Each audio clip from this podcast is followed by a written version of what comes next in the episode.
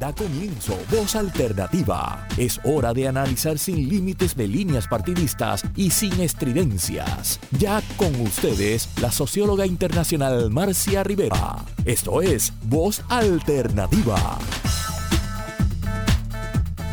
Muy buenos días, amigos.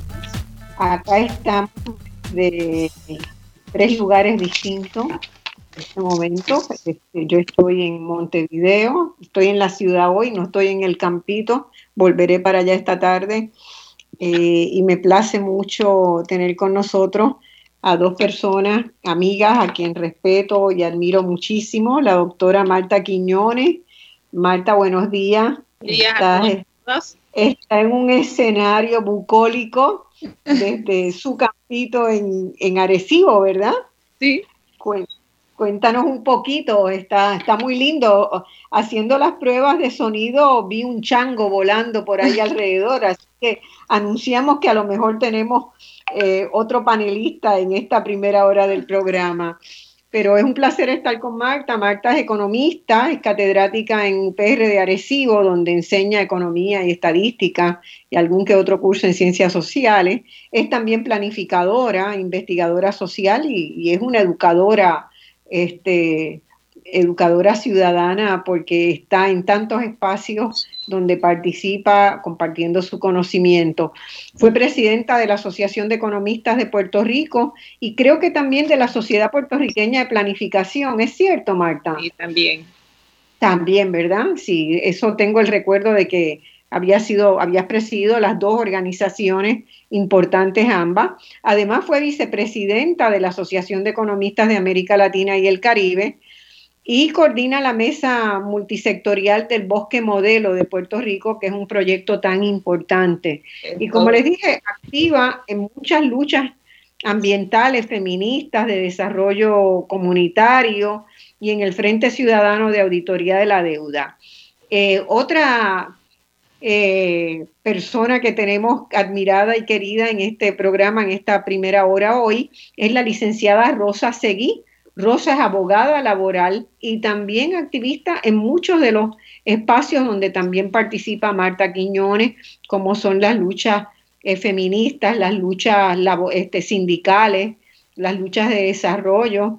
Eh, ella es egresada de la Universidad de Puerto Rico, trabaja en práctica privada y es asesora en la legislatura hoy con el, doctor Rafael Bernabe y eh, siempre ha tenido, ¿verdad?, un compromiso muy fuerte con el estudio y la defensa de los derechos laborales en Puerto Rico.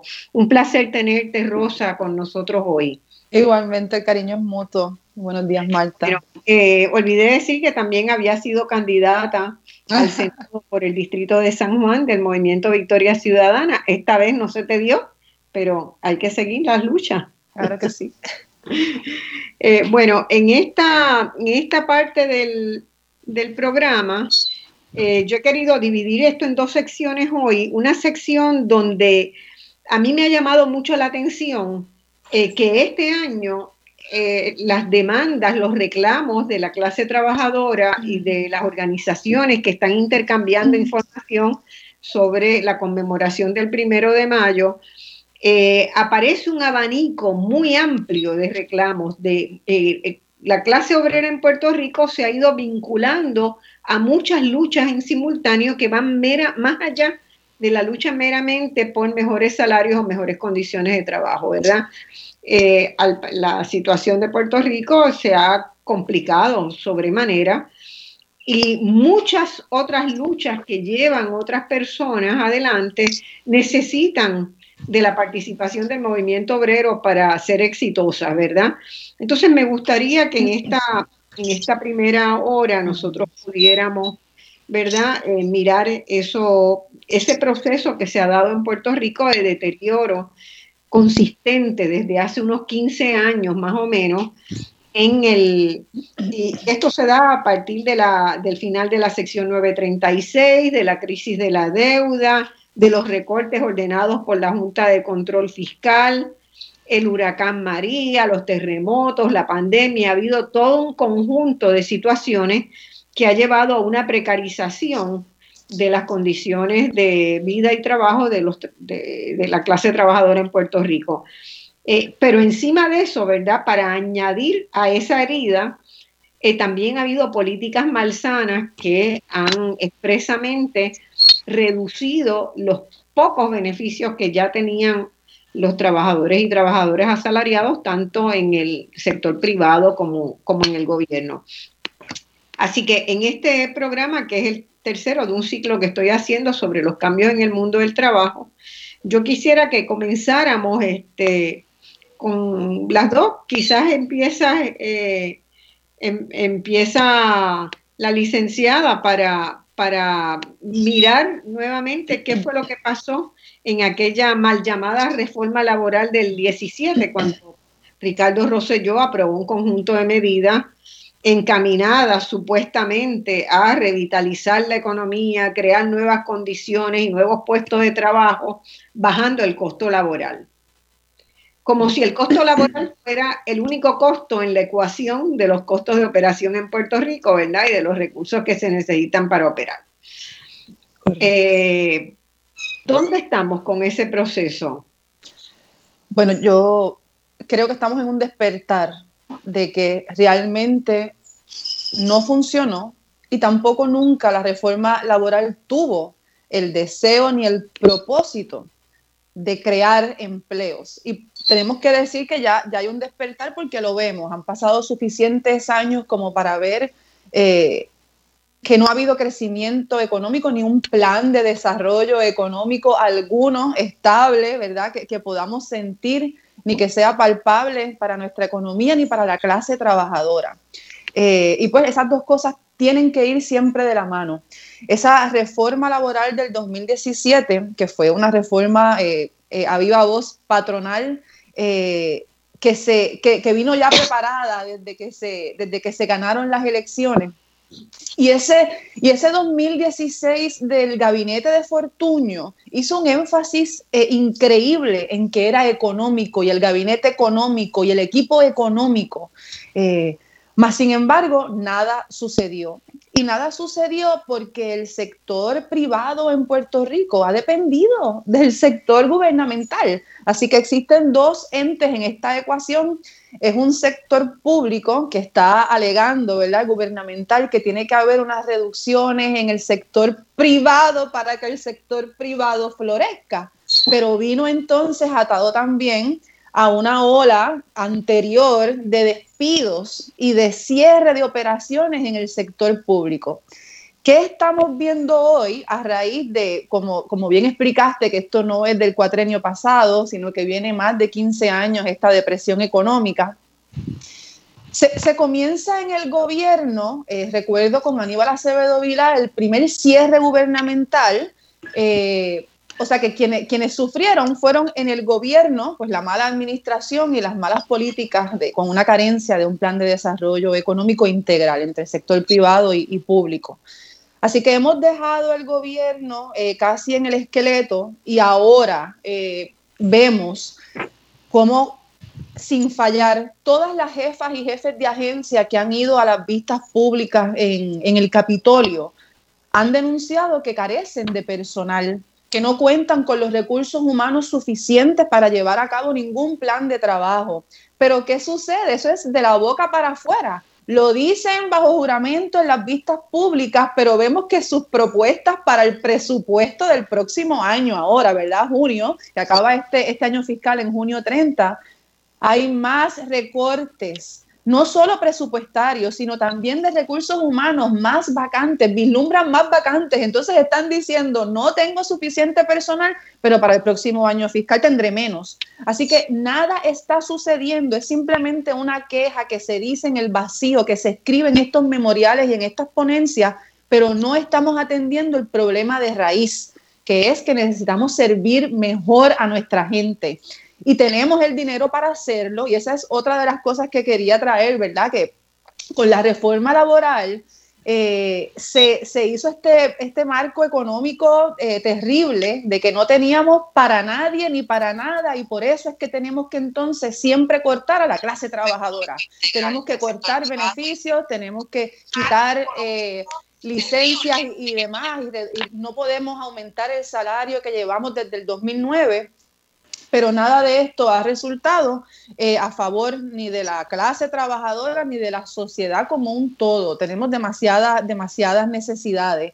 Así que definitivamente eh, vemos cómo hay una aceptación clara de que la reforma no funcionó, de que las medidas de austeridad y todas estas ideologías neoliberales que se han querido impulsar a través del gobierno de Fortuño, del gobierno de Roselló, a través de la Junta de Control Fiscal, nos tienen en este marco de, depresión y no existe ninguna posibilidad o no vemos ningún plan establecido.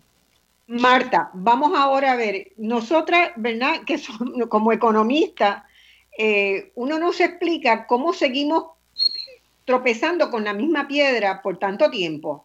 Porque la década del 90, en todas partes del mundo donde se demostró, se demostró eh, a ciencia cierta, con investigaciones, con demostraciones, que las políticas neoliberales que habían sido impulsadas por el consenso de Washington no funcionaron en ningún lado, ¿verdad? Y todavía nosotros seguimos, eso fue en la década del 90, 30 años después seguimos tratando de impulsar las mismas políticas.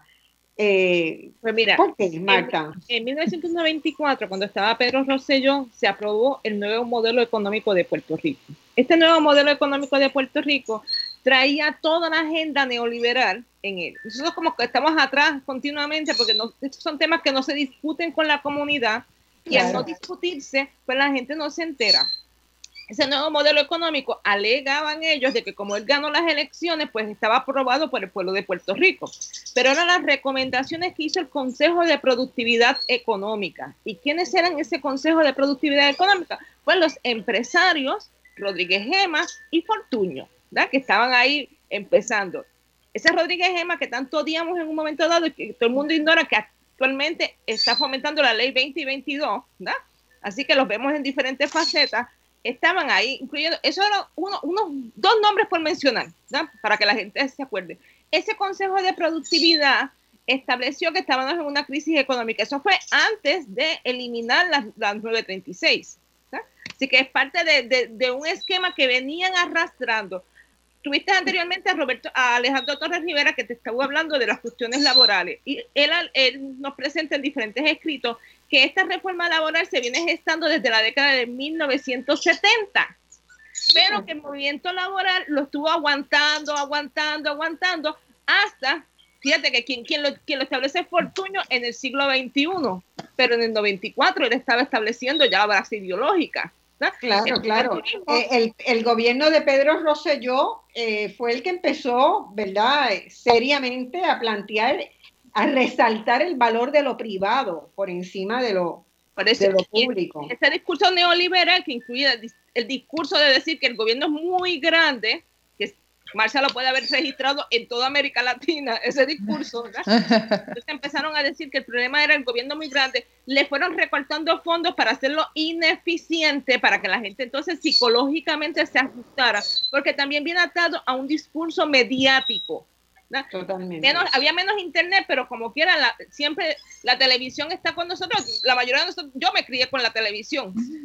o sea, desde que llegó la televisión a Puerto Rico, está continuamente influyendo continuamente con los discursos. Entonces fueron torciendo los discursos porque cogían discursos de avanzada, se empezaban a hablar con ese discurso y después lo torcían hacia a lo que quería el neoliberalismo decir y la gente se confundía porque no estamos discutiendo esto seriamente. Fíjate que a principios del siglo XX nuestros obreros serían analfabetos, pero eran más inteligentes porque le discutían a ellos, le leían en las fábricas de trabajo diferentes documentos que le daban información y cuando ellos hablaban con el resto del pueblo, hablaban con propiedad. A nosotros nos limitaron eso, nos conectaron al televisor para inutilizarlo pero ahí no se, no se discuten estos temas. Fíjate que la gente se fue alejando de las lecturas, se fue alejando de todo eso. Pero es, un problema que se viene arrastrando, quizás los que somos más viejitos, porque Rosa Seguí es más generación más joven, pero vimos cómo se dio toda esa transformación en Puerto Rico. Ese nuevo modelo económico, con esa ideología detrás que es del neoliberalismo, también se alejó de la ciencia, como Marcia señala. ¿Estás leyendo? ¿Estás oyendo? Sí, ha demostrado, es que Rosa tiene abierta el micrófono Este, se había demostrado que, no, que ese modelo no funcionaba científicamente, pero entonces ellos se alejaron de la ciencia y todo lo que nos argumentaban era por, dogmatismo. Entonces ahí la economía se convirtió en dogma, no en ciencia. porque viene acompañado también de un proceso de apuntalar la fe. Por eso, pero la ciencia no puede ser dogmática.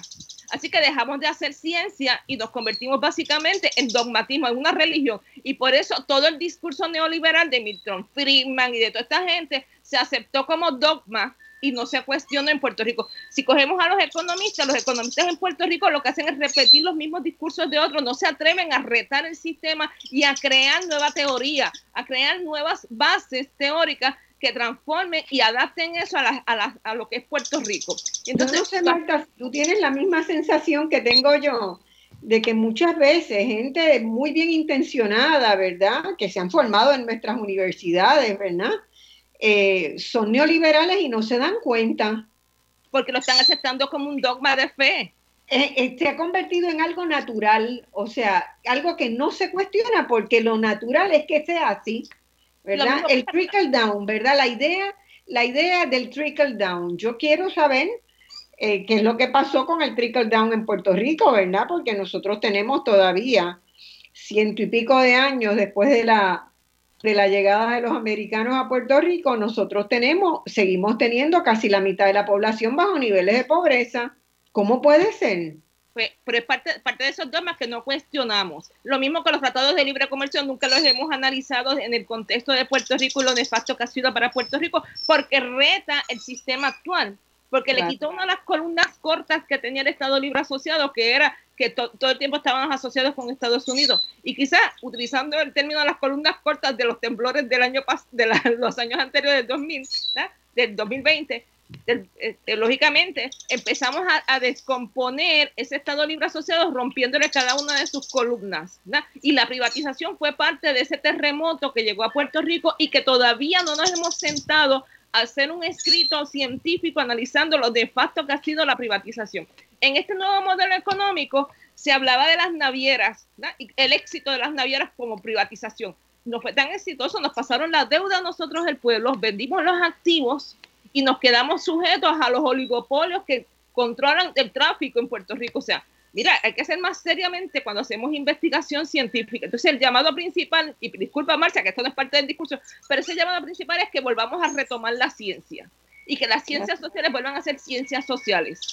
Ese, ese despertar que Marcia tuvo en el inicio en la Universidad de Puerto Rico, que tenían esas discusiones continuas, que dio este, mucho conocimiento, creó muchos documentos. Fíjate que no estamos haciendo eso, nos dejamos y nos olvidamos de la ciencia y nos convertimos en documentos dogmáticos y hablamos simplemente de modelos econométricos y se nos olvida que los modelos econométricos tienen que estar atados también a las realidades sociales e históricas del país.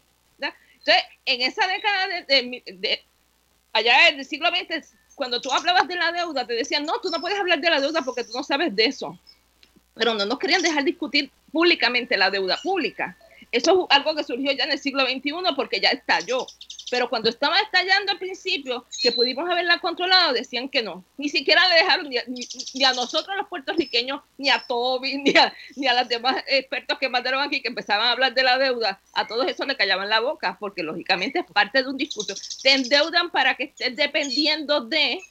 Y entonces ahí viene el otro modelo de la dependencia que se discutió mucho en América Latina Fíjate que en la década de 80 se discutió mucho la deuda en América Latina por la deuda externa, en Puerto Rico nunca se habló.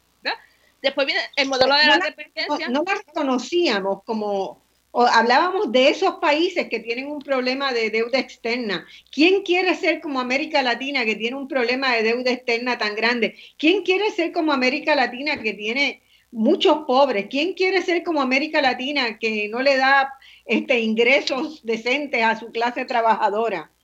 Pues, y aquí estamos, repitiendo los mismos esquemas, porque no hablamos de eso. Tampoco hablamos, entonces ahí empiezan los esquemas de dependencia, pero entonces todo el tiempo nuestro discurso público es que los dependientes son los que cogen cupones y se le olvida de las empresas que son dependientes, porque el problema es que tampoco analizamos todas esas exenciones que se le dan a las empresas de afuera, porque a los de aquí los maltratamos y los obligamos a pagar mucho. Entonces, ahora lo estamos discutiendo por ley 2022 que queremos analizarlo.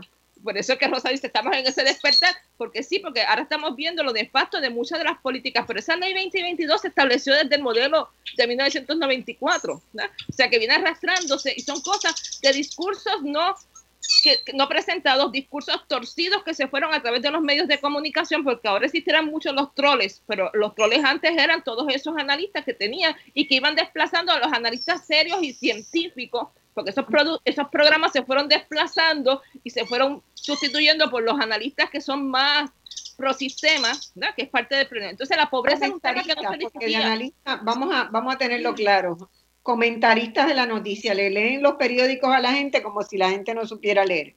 Bueno, eh, yo, yo quiero, este, quiero introducir lo de la pobreza, porque la pobreza se ignoró y fue hasta que llegó Sila María en el 2000 que empezamos a hablar nuevamente de la pobreza, esa cosa que estaba oculta. Y lo más y lo peor del caso fue que la gente se vino a dar cuenta bien de la pobreza después del huracán María cuando estaba deforestado el país y la gente vio las, vio las casas pobres. Eh, y así la María la demonizaron por el programa, por el programa de comunidades especiales, ¿verdad? Lo que se hizo con Sila María Calderón en algún momento habría que recuperar la historia desde la política, ¿verdad? Desde el ámbito política, fue demonizarla por querer rescatar o por querer generar algunas prácticas sociales tendientes a un poquito más de equidad y de una vida digna porque tampoco era un planteamiento radical revolucionario, ¿verdad?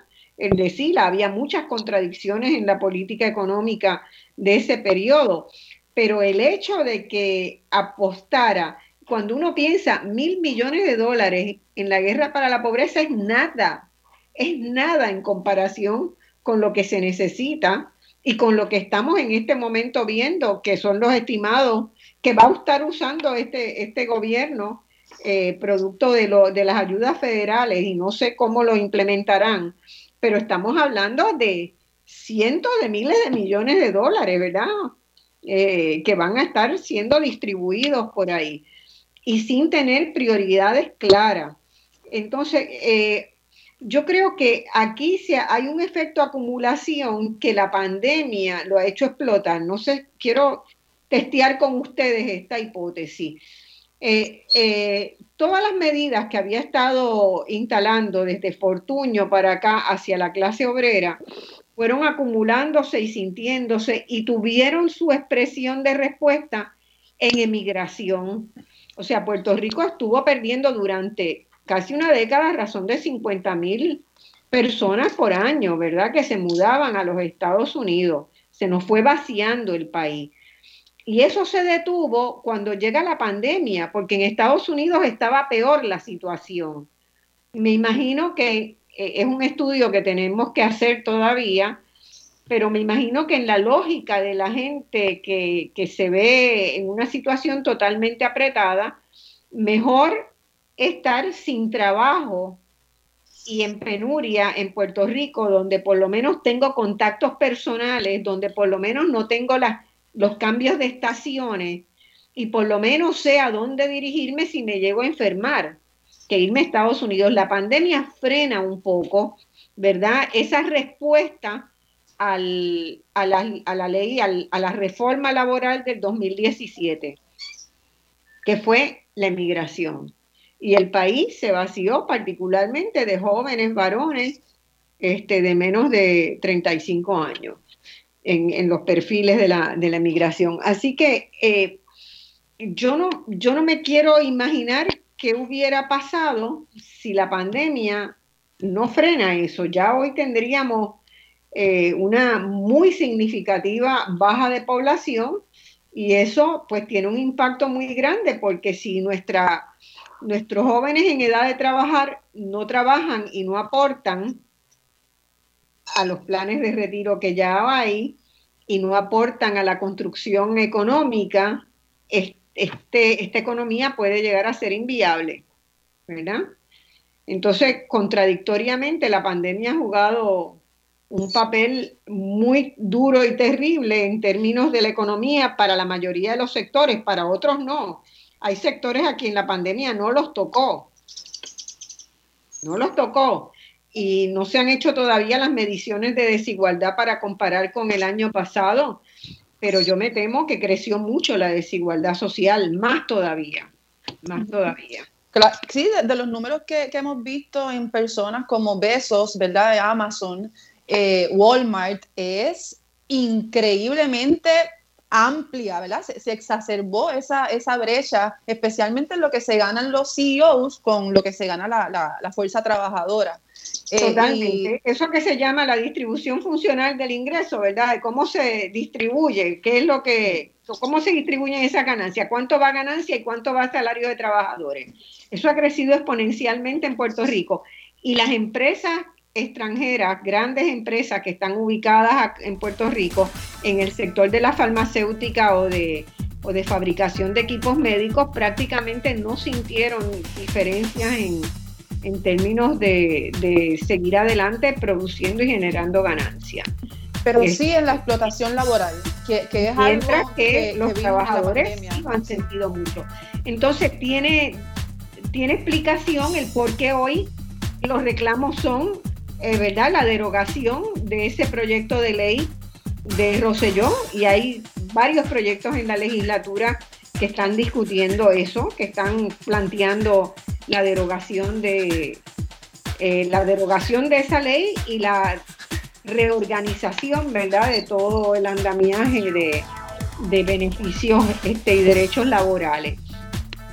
Eh, también están reclamando el retiro digno y es muy importante, ¿verdad?, la lucha de retiro digno que se está dando, porque ahí se ha generado un sector que está muy vigilante de cómo se van a afectar todo lo que trabajaron durante la vida eh, y, cómo va a ser su, vida en vejez con los altos costos de Puerto Rico. Vamos a seguir hablando de esto al volver porque ya me pusieron la música. Vamos a una pausa y volvemos de inmediato.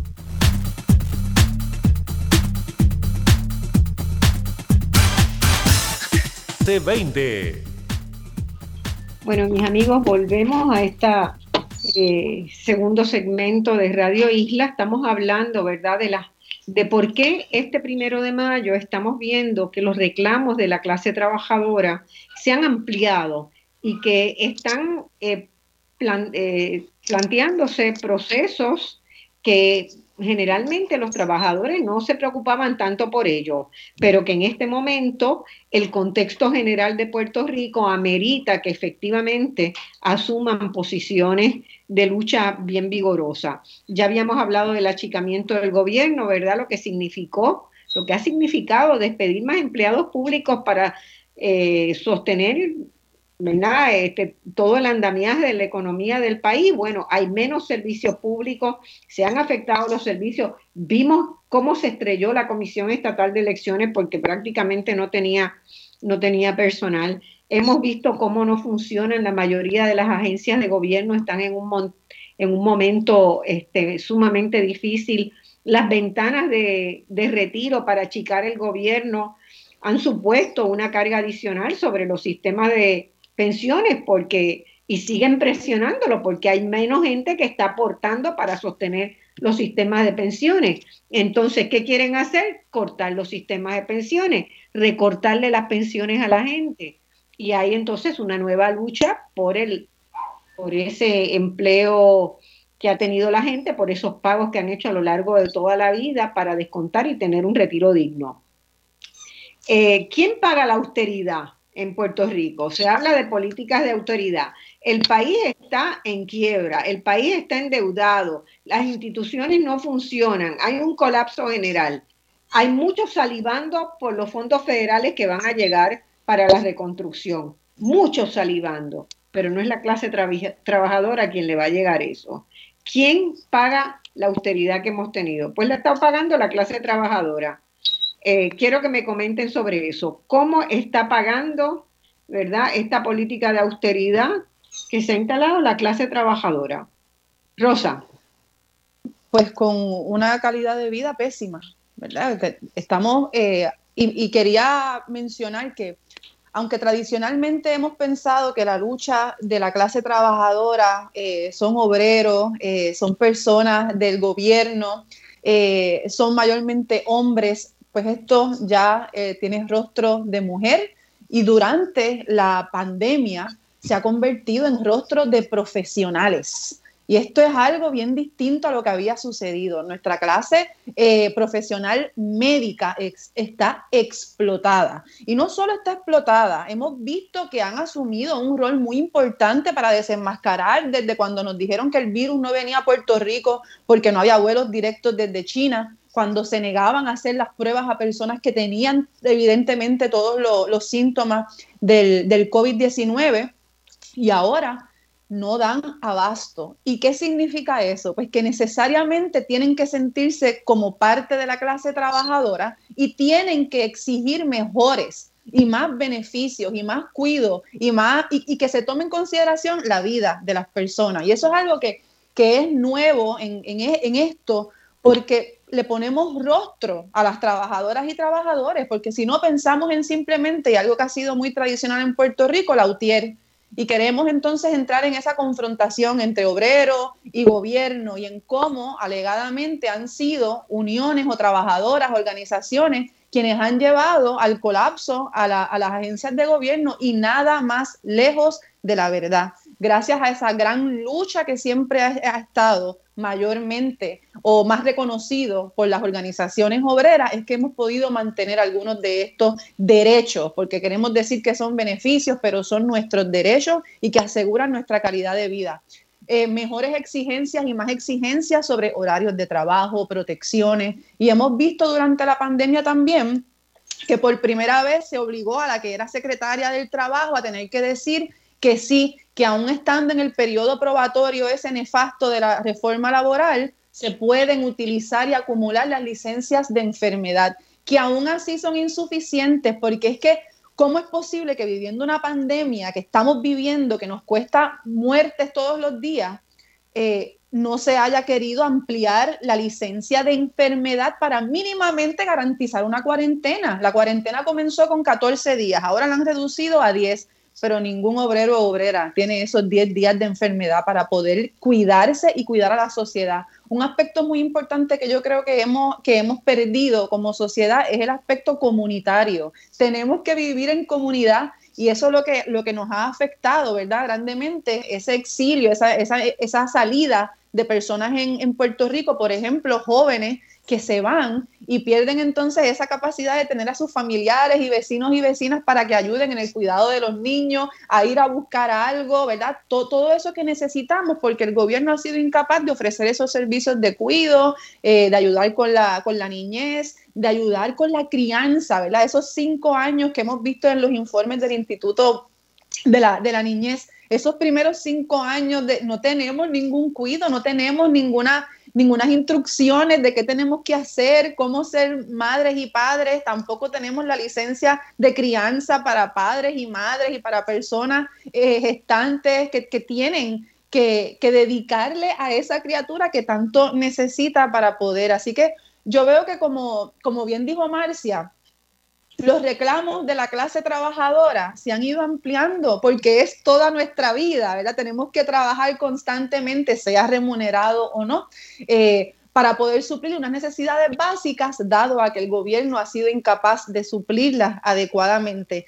Y quiero mencionar que como parte, eh, me encantó, ¿verdad? Ese, inicio de, de Marcia, donde nos está diciendo que la clase trabajadora está asumiendo estas luchas sociales y quiero resaltar que en el verano del 19, todas esas uniones y todos esos sectores que se unieron en los reclamos para sacar al gobernador Ricardo Rosello, también se unieron en el reclamo por el que se decretara el estado de emergencia, también se unieron para sacar a la Junta de Control Fiscal y también se unieron para la auditoría de la deuda. Así que vemos que no es simplemente queremos más paga, eh, no es eso nada más, sino que nuestra vida entera, ¿verdad? Todos los aspectos de nuestra vida familiar, el tiempo de ocio, de, de, cuidado, ¿verdad? Porque necesitamos tiempo libre para poder ir a los doctores, para poder llevar a, nuestras familias, para cuidar a nuestros familiares. Así que estos reclamos de laborales son reclamos sociales y son reclamos de vida. En un sentido, lo que tú estás diciendo y los datos que, que, que manejamos como economista, que estoy segura que Marta también los tiene, es que lo que está pasando en Puerto Rico es que ya no hay tal cosa como una clase trabajadora, o sea, la gran mayoría de la población de Puerto Rico hoy es clase trabajadora.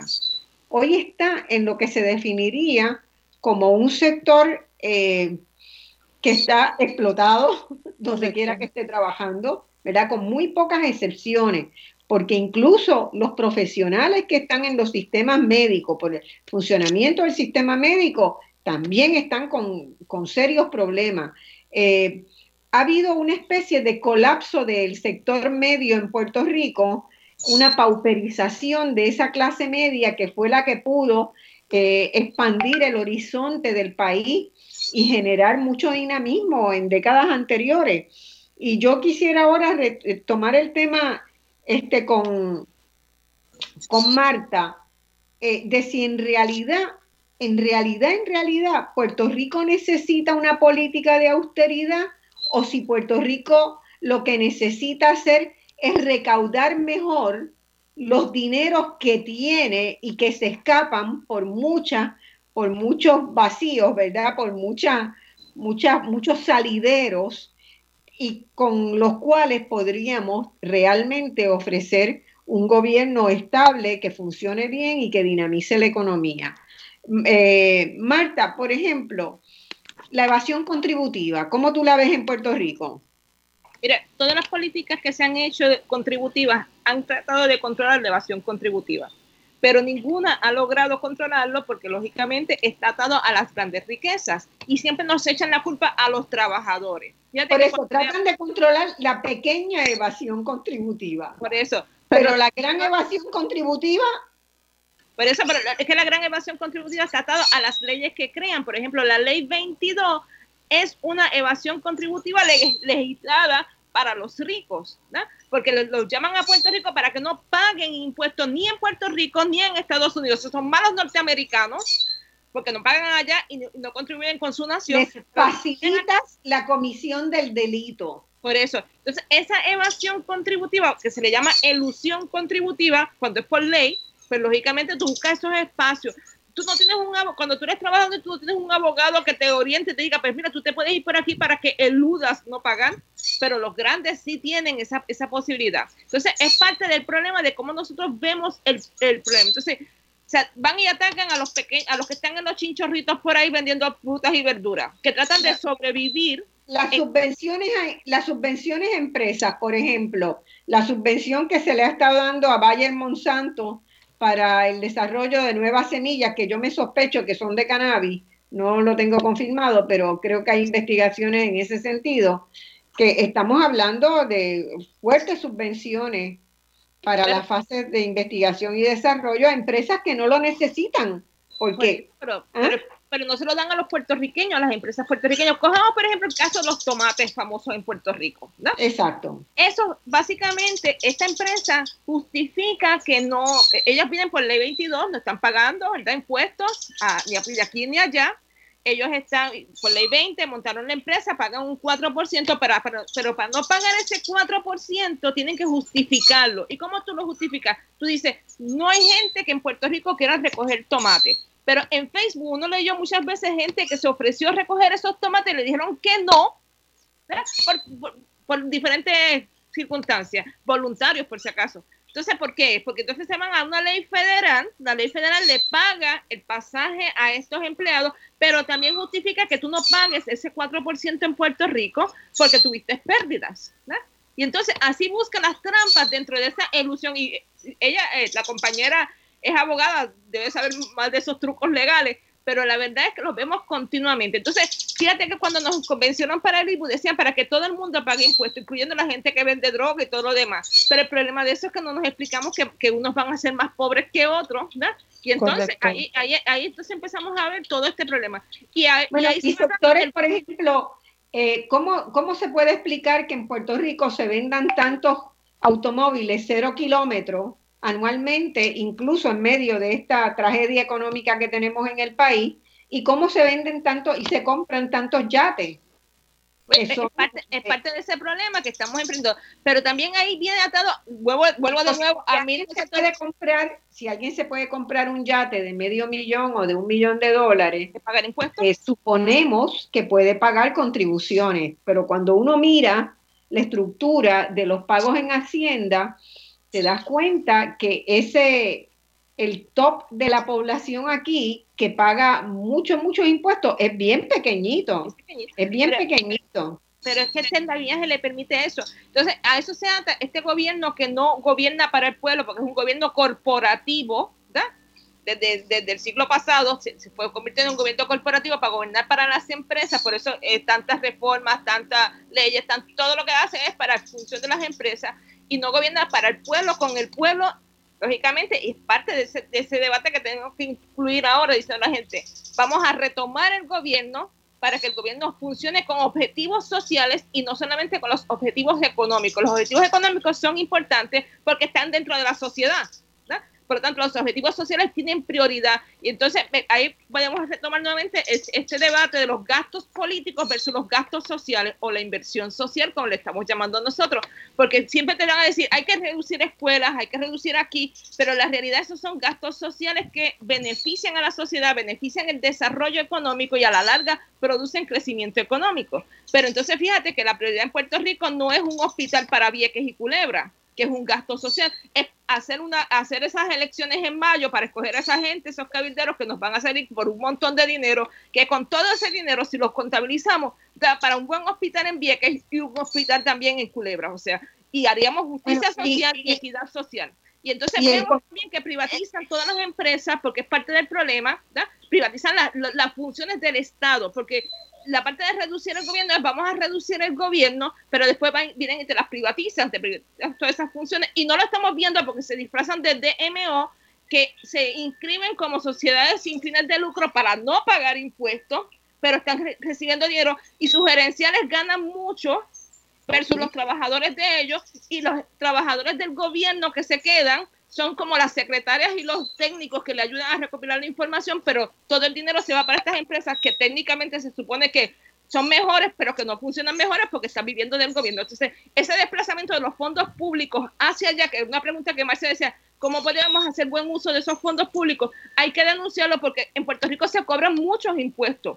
Y la cantidad de impuestos que se cobran en Puerto Rico daría para tener una sociedad donde la educación pública sea gratuita hasta la universidad donde tengamos un servicio de salud eficiente y gratis, donde tengamos un servicio de retiro para todas las personas y, todos los demás. Pero estamos viendo que todo eso lo están eliminando, están concentrando hacia, hacia empresas privadas para favorecer las empresas privadas, lo cual no es política pública, porque los que estudian administración pública saben que los objetivos sociales van primero y que se legisla para todo el mundo y no para alguien en particular, o sea, lo que beneficia a todo el mundo. Pero entonces eso no se discute en Puerto Rico y la gente está carente de esa información que es importante para ampliar el debate, pero a la misma vez podamos entonces eh, entender por qué tenemos que luchar por la equidad de género, que incluya a todos y a todas, incluyendo las trans y, y las demás preferencias sexuales, por qué tenemos que luchar por, el retiro digno, y no solamente para un grupito, como dicen eh, los discursos oficialistas, sino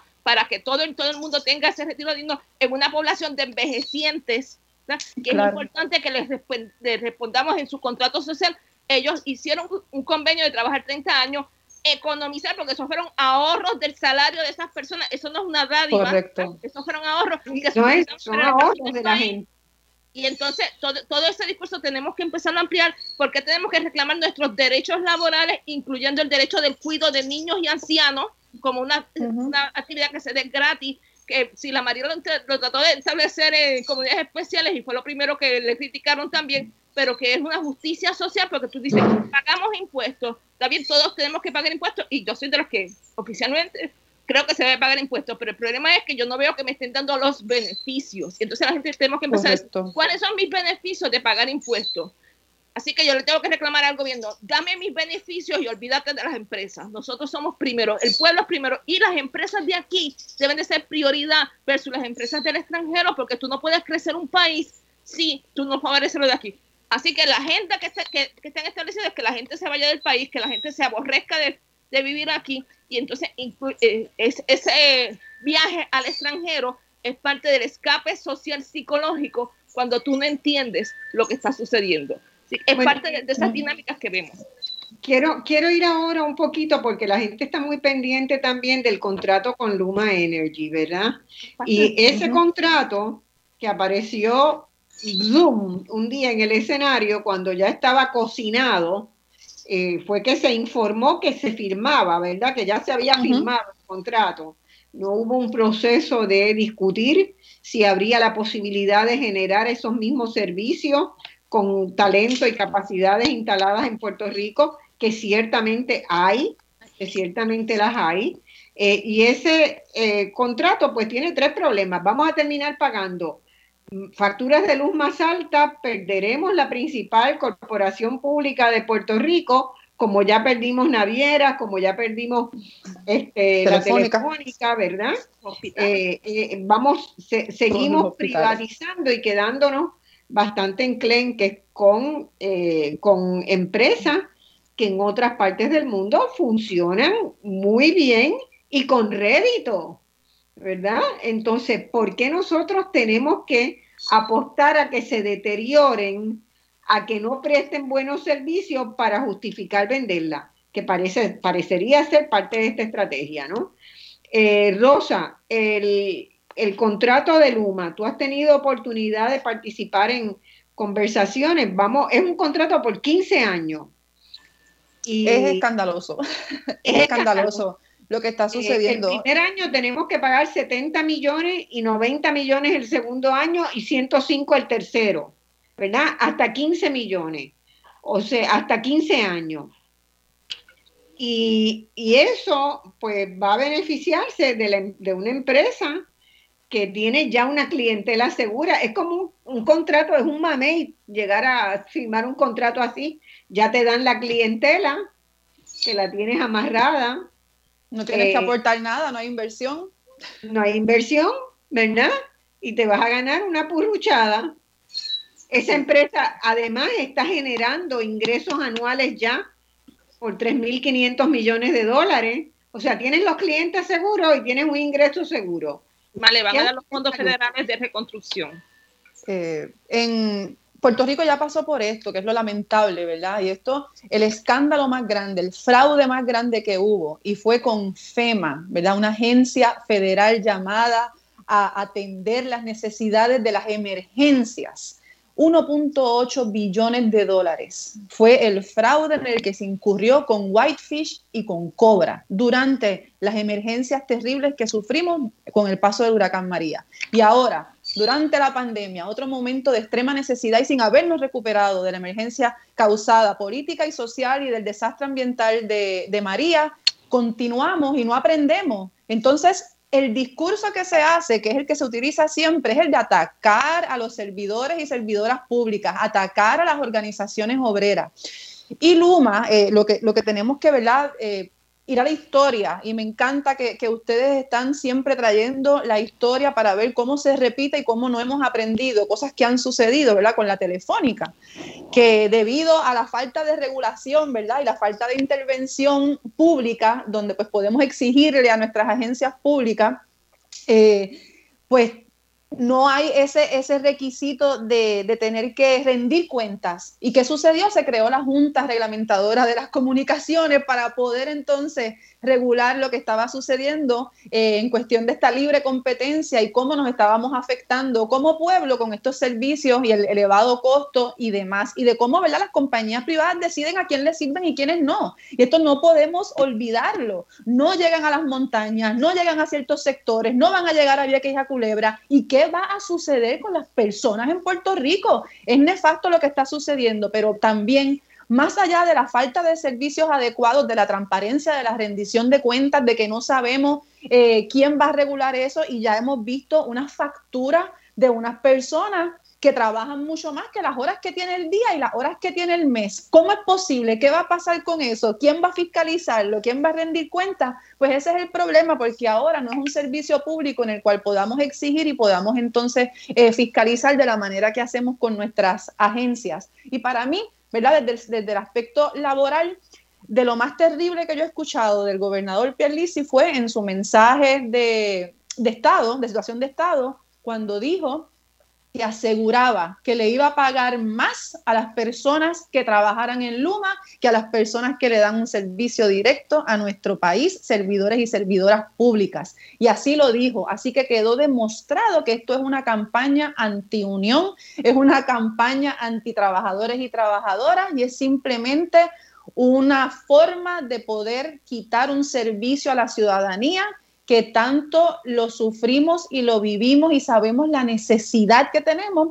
precisamente por los huracanes Irma y María, donde el pueblo entero históricamente tuvo un apagón completo en esta isla. Y ese apagón no solo podemos pensar en el calor y la falta de electricidad, estamos hablando de pérdidas de vida, de personas que necesitan respiradores, que necesitan distintas, distintas ayudas y asistencias, las cómo los hospitales se quedaron sin energía para poder operar, cómo fue un colapso total, lo que, lo que ocasiona no tener un sistema de, de electricidad que funcione y que sea para el pueblo. Así que tenemos que aprender sobre esto y tenemos que todas luchar en contra del Luma y eso es uno de los reclamos principales del primero de mayo. Bueno, y también entre los reclamos está un apoyo a la Universidad de Puerto Rico y un reclamo de que se, no se le sigan recortando presupuesto a la universidad y que no se siga aumentando la matrícula y el costo de los créditos. Eh, Marta, tú estás en la universidad, tú vives el estrangulamiento financiero que le han hecho a la UPR, lo vives todos los días. Me imagino que llevarás tu propio, bueno, ya ni, ya ahora es todo por internet, ¿verdad? Pero los profesores estaban llevando hasta sus tizas y sus papeles, ¿verdad? Porque ni esos materiales básicos había. Eh, y, bueno, e, este estrangulamiento a la universidad es como malsano, como parecería que sean realmente que quieren darle con un martillo por la cabeza. Lo que pasó en ciencias médicas la semana pasada, con que no aprobó, ¿verdad? La certificación de, de neurocirugía no tiene nombre.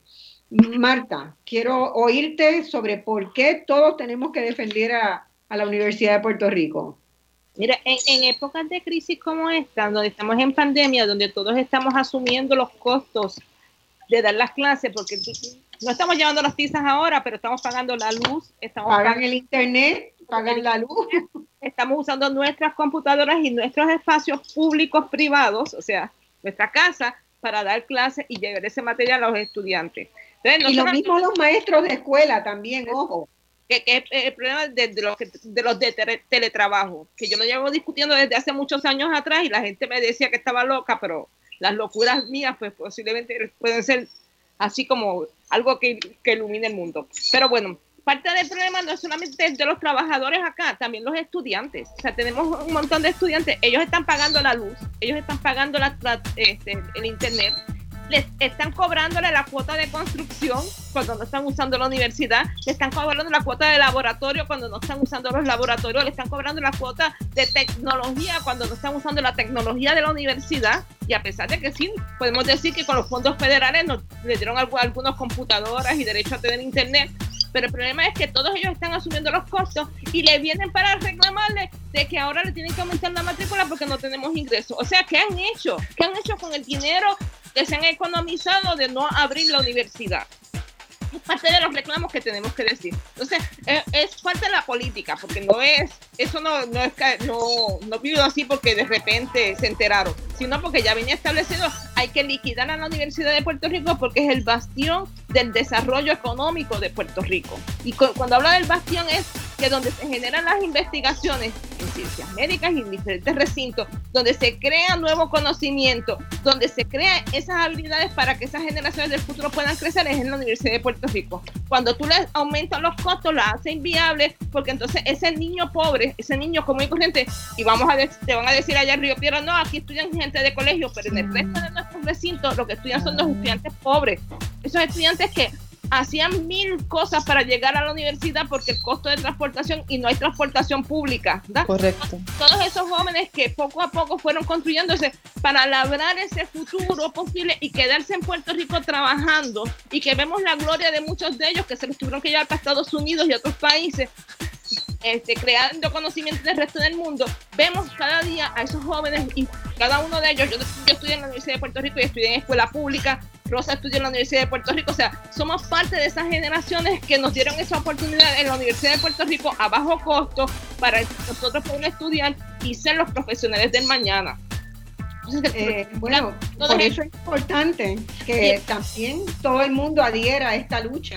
Seguro. lógicamente, estamos en un proceso de reforma universitaria, un proyecto de ley que se presentó al Senado un proyecto de ley que desde hace cuatro años nos dieron la encomienda y poco a poco hemos trabajado de gratis. Todos los sábados nos reunimos, que ya hasta los sábados nos, nos han privado en esto, para aportar conocimiento. Y yo quizás he sido la menos que aprendí, la menos que he aportado, pero la más que he aprendido porque he visto muchos jóvenes ahí que conocen la universidad, que desde los portones en la huelga empezaron a discutir proyectos de ley esto, cómo reformar esa universidad, que ven lo que está sucediendo en la universidad, donde ponemos administradores mediocres administrar, que su agenda política es desviar la, atención hacia lo político, o sea, no tienen la agenda social que se supone que se, tenga. Y entonces estos jóvenes aportaron creando conocimiento e integrando a todo el mundo, porque fueron también que desde que los sindicatos tienen que participar en la administración de, la universidad, de cómo se debe escoger la persona que administra la universidad, o sea, todo un elemento que fueron integrando poco a poco en estas discusiones que son importantes. y esa alza en la matrícula hace que se acabó el tiempo, ¿no? De, eh, quiero agradecerles a las dos y me parece que hemos podido presentar por qué este primero de mayo, ¿verdad? Tenemos tantos temas que tocar y temas sobre los cuales conversar con nuestras familias, con nuestras amistades, con nuestros compañeros. Yo sé que esta hora, en, esta época de la pandemia, eso se dificulta mucho, pero llámense por Skype, llámense por teléfono, por WhatsApp, que no cuesta nada. Este, hagan grupos de Zoom para discutir cómo podemos sacar este país adelante. Tenemos también el tema de las lanchas y los servicios básicos para Vieques y Culebra, que es otra privatización fallida, ¿verdad?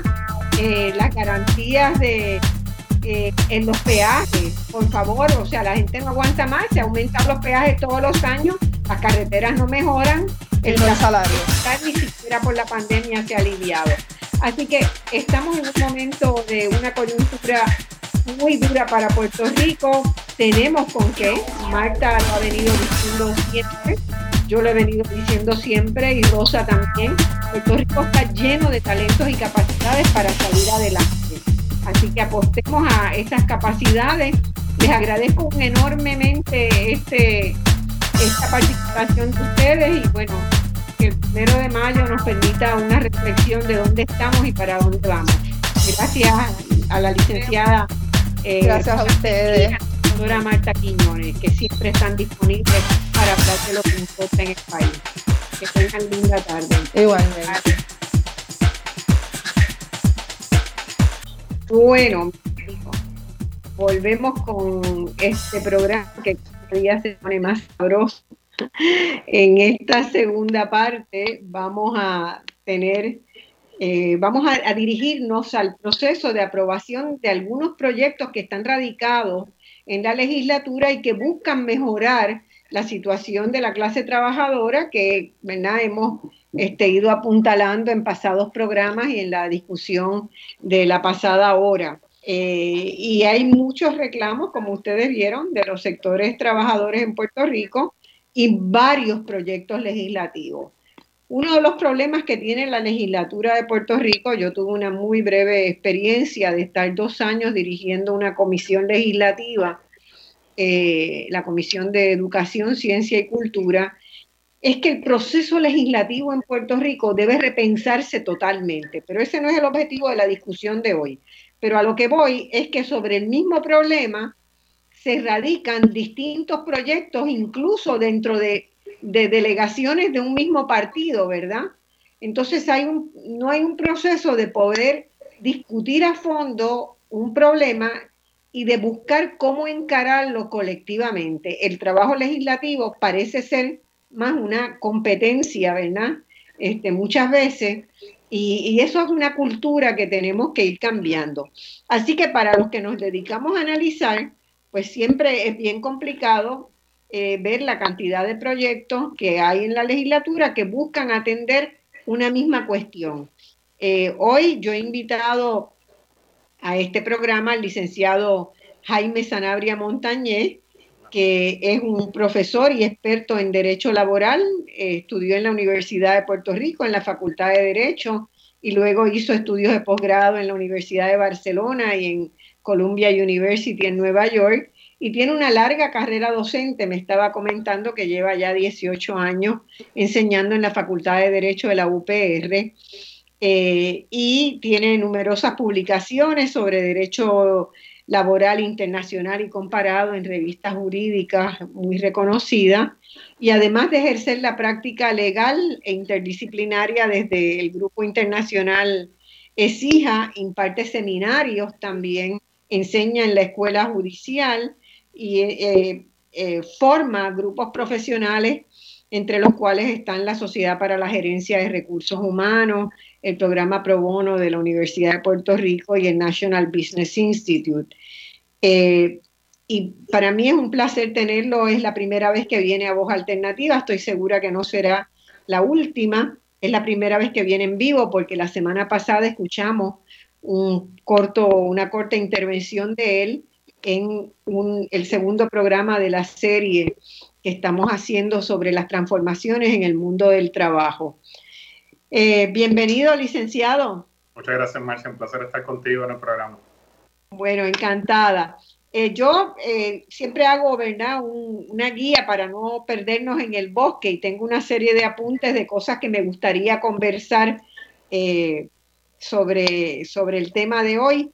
Y, primero que nada, a, la luz de las intervenciones del, segmento, los segmentos anteriores, me gustaría que viéramos un poco los proyectos que hay en la legislatura relacionados en términos generales con ese proceso que se ha dado de desregulación del mercado laboral, ¿verdad? De, levantar requerimientos que muchas veces han implicado derogación de derechos, que muchas veces eh, se han apuntalado eh, una cierta flexibilización, pero la flexibilización para el trabajador generalmente resulta en pérdida o de ganancias o de derechos, ¿verdad? Eh, más bien se flexibiliza para el patrono en términos generales de cómo desde los 90 para acá se viene manejando en el mundo el tema de la de la llamada flexibilidad laboral. Y hay una serie de proyectos, ¿verdad?, que, se han ido radicando en la legislatura.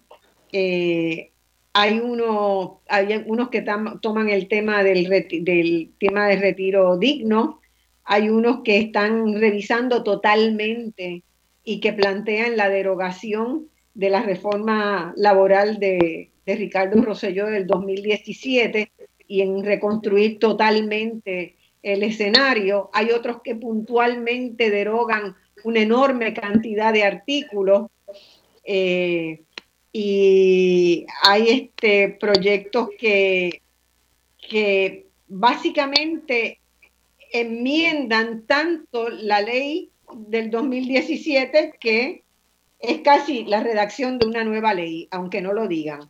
Así que ahí es donde a mí me vuelve ese recuerdo, ¿verdad?, de cómo el trabajo legislativo necesita mejorarse para que frente a un problema podamos conciliar o concertar una solución eficaz para resolverlo y duradera en el tiempo. Yo no sé si como analista que también eres de, de los procesos de en derecho laboral, tienes esa sensación con el proceso legislativo? Definitivamente tengo la misma sensación que, que, tú, que tú tienes, eh, Marcia. Eh, yo le decía doctora Marcia, ¿verdad? pero decir Marcia, ahora que la conozco mejor, ¿verdad? Y además de que usted me lo pidió, ¿verdad, Marcia? Eh, estudiamos porque a mí no me gusta tratar tan formalmente a la gente, aunque les reconozca todos sus méritos. Gracias, Marcia. Pues coincido en la apreciación que tiene sobre el proceso legislativo hay veces que se presentan tres o cuatro proyectos sobre el mismo tema y cuando uno lo desmenuza y lo lee con un poco de, seriedad se da cuenta que van sobre el mismo tema, la misma materia y que se pusieran de acuerdo entre ellos los legisladores, dejando a un lado quizás y sin hacer mención específica de alguno, el, el, protagonismo que se quiere tener por avanzar cada uno la aprobación de su proyecto, creo que en el colectivo pudiese redundar en un beneficio no solo de los trabajadores, sino también ¿verdad? De, otros sectores como el sector empresarial. De todo el proceso, porque el costo de este proceso legislativo es bien alto. Para cada proyecto hay que convocar vistas.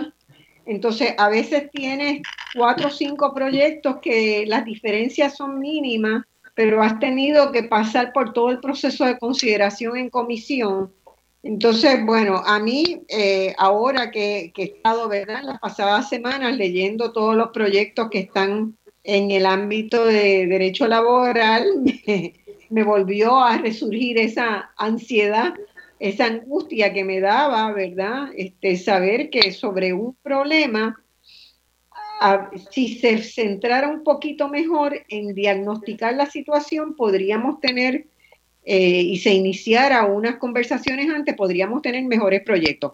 Pero eso es lo que tenemos, eso es lo que tenemos hoy. Eh, hay un proyecto de, este, de Domingo Torres García y la Delegación Popular en la Cámara, que es para derogar la ley de transformación y flexibilidad laboral, pero hay un proyecto de Denis Márquez que pretende lo mismo a través de enmendar esa ley y hay un proyecto de Ana Irma Rivera Lacén y de Rafael Bernabe que de paso derogan la ley y crean una, un nuevo andamiaje que incluye elementos de los que fueron derogados y otros más. Entonces, mi pregunta, eh, lo que más yo quisiera es que discutiéramos un poco la sustancia, sabiendo que hay estos distintos acercamientos, ¿verdad? La, la, pregunta que le hago, ¿cuáles de los elementos de la ley del 2017 merecen derogarse porque hacen la vida sumamente difícil para los sectores eh, asalariados? Eh, Marcia, mira, algo bien importante que me llamó la atención de una palabra que utilizó tanto Rosa como, como, como Marta, que era la palabra despertar. En estos tiempos, estos cuatro proyectos y los otros que vamos a discutir hoy, pues responden a ese quizás despertar que estamos viendo en este Puerto Rico post pandemia, ¿verdad? Donde eh, hoy día, y yo creo que todo legislador que nos está escuchando debe siempre contextualizar lo que hace, hoy día el trabajo que está proliferando en Puerto Rico, Marcia, es el trabajo estacional, que es lo que llamamos trabajo temporero o a término fijo, y de igual forma hay otro tipo de trabajo que está eh, proliferando, que es el trabajo que está relacionado a la economía relacionada a la tecnología, lo que llaman el gig economy, donde tenemos muchos jóvenes, estudiantes de universidad, también algunos, algunas personas de la generación X, ¿verdad?, que quedan desplazados en sus organizaciones y están trabajando con aplicaciones y tecnología y están siendo sus propios jefes. Y, una, y un común denominador que tienen esos trabajadores a término fijo y temporeros y los gig economy workers es que no tienen beneficios, ni tienen muchas, eh, lo que llaman en Europa, mucha seguridad social. ¿Y qué significa eso? ¿Y por qué te empiezo hablando de esto, Marcia? Porque eh, la reforma laboral del 2017, y es toda la pregunta que, que tú me estás haciendo, uno de los cambios más significativos fue que eliminó o eliminaron muchos beneficios que tenían los distintos trabajadores que eran distintos o independientes a simplemente tener el salario. Y esos beneficios incluían lo que acumulaban de vacaciones, lo que acumulaban de enfermedad, las horas que tenían que trabajar para acumular un bono de Navidad. El, periodo probatorio. El periodo probatorio. Y, que pasó de tres a nueve meses, ¿verdad? Una diferencia grande. Una diferencia eh, muy grande, de tres a nueve meses en el caso de los trabajadores que son exentos y 12 meses en los que son exentos. Y eso todo esto que estamos ahora mismo hablando de manera introductoria, Marcia, eh, va y está relacionado directamente a la psiquis del trabajador. El trabajador se siente menos estable en su trabajo, siente que tiene que trabajar horas más largas, siente que no tiene beneficios para descansar y disfrutar a su familia. Y todo eso lo que crea es una tensión en Puerto Rico entre la clase trabajadora y los patronos. Creo que los legisladores que nos están escuchando, Marcia, deben también contextualizar o, o darse cuenta, ¿verdad?, de que hoy día, a diferencia de hace 30 años atrás, el tipo de empresas que está en Puerto Rico no necesariamente eh, ya es una empresa que dependía de la manufactura o petroquímica, sino que ahora estamos viendo también la entrada de algunas empresas relacionadas al área de la tecnología. Y las empresas relacionadas al área de la tecnología, a diferencia de las empresas de manufactura y las petroquímicas que existían en los 70 y 80, pues la, estructura organizacional tampoco es la misma. No hay, no hay necesariamente esta jerarquía que había, ¿verdad? Y tampoco, o sea, ahora mismo la jerarquía en ese tipo de empresas es un poco más eh, horizontal y los trabajos, ¿verdad?, que se hacen suelen eh, dividirse muchas veces en proyectos y esos proyectos a su vez requieren un conocimiento especializado de tecnología, lo que requiere que el trabajador de hoy día en Puerto Rico se esté educando constantemente y se esté reinventando.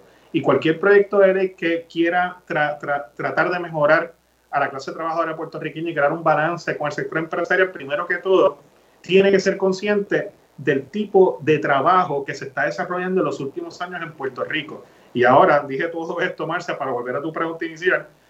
La reforma laboral del 2017, el impacto más significativo que tuvo es, una, en la creación de dos castas de empleados en Puerto Rico.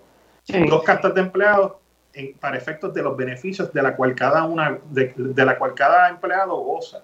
Y hoy día los empleados que están empezando a entrar en la fuerza laboral se están enfrentando a un panorama donde a pesar de que trabajen 130 horas al mes, a pesar de que dejen el pellejo en, el trabajo, los beneficios que van a recibir a cambio, pues no necesariamente son los mejores.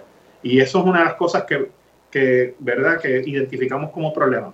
Bueno, yo, como, ¿verdad? Yo tengo una mirada de economista.